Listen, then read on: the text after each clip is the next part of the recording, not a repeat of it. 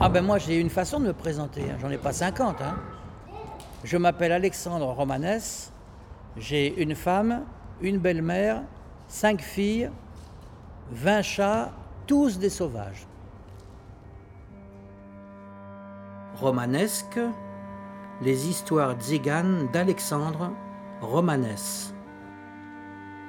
D'abord, il faut quand même savoir que je viens d'une famille gitane qui faisait du cirque depuis longtemps.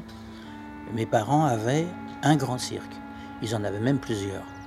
C'est même pour ça que je suis parti. Et puis, euh, j'avais donc ce projet de monter un petit cirque zigane. J'étais seul. C'est un peu maigre pour monter un cirque. Donc, je cherchais des jeunes. J'allais d'un campement à, l'autre. Et euh, je cherchais des jeunes pour leur monter des numéros. Et puis, je cherchais des musiciens aussi. Et on m'avait signalé une jeune gitane hongroise.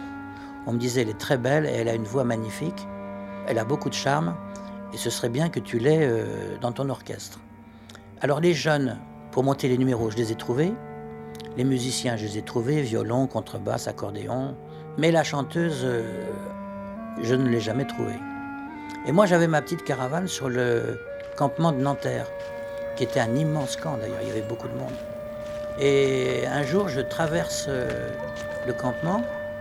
Euh, ça faisait un peu comme une petite rue, avec des caravanes complètement délabrées de chaque côté. Et puis il y a une jeune femme, euh, très jolie en plus, qui passe devant ma voiture. Et je lui dis Qu'est-ce que tu fais? Et elle me répond Je m'appelle Delia et j'ai fait la misère sur le terrain. Alors elle, en fait, elle venait d'être abandonnée par euh, son mari, sans argent, sans papier, avec trois enfants. Et elle avait 20 ans. Elle était très jeune. Et je lui dis euh, Est-ce que tu veux faire la misère avec moi euh, oui, avec toi, je veux bien la faire. J'ai ouvert la portière de la voiture, elle est montée et on est parti.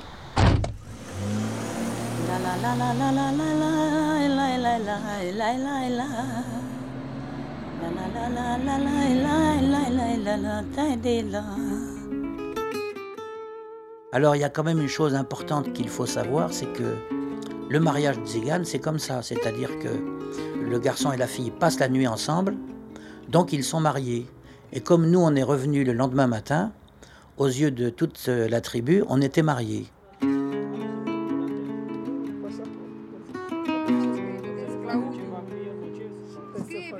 À l'époque, donc, elle vivait dans une petite caravane sans eau euh, et sans électricité. Les fenêtres étaient cassées. Elle avait rafistolé tout ça avec des morceaux de carton. Je lui ai trouvé une petite caravane qui n'était pas dans un état formidable, mais enfin c'était mieux que ce qu'elle avait, et j'ai vécu avec elle.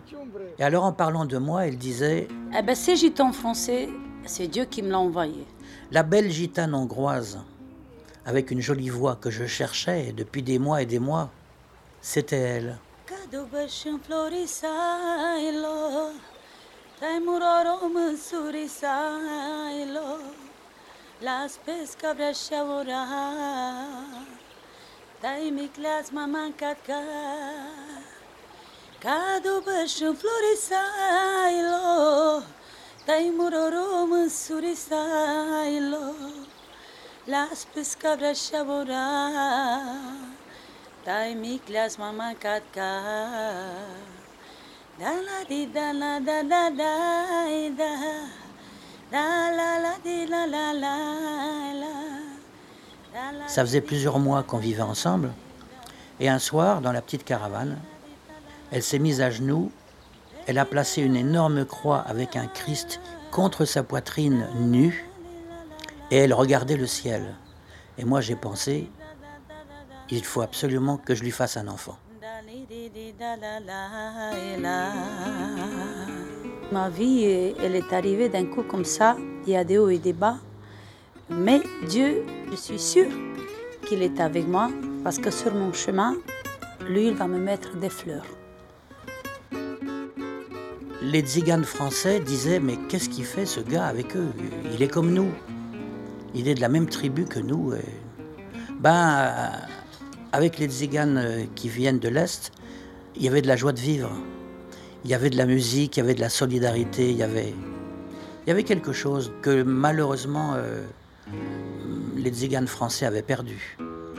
Et donc euh, je vivais avec les tziganes qui viennent de l'Est. À suivre sur arteradio.com. Je dirais ceux qui viennent de la steppe.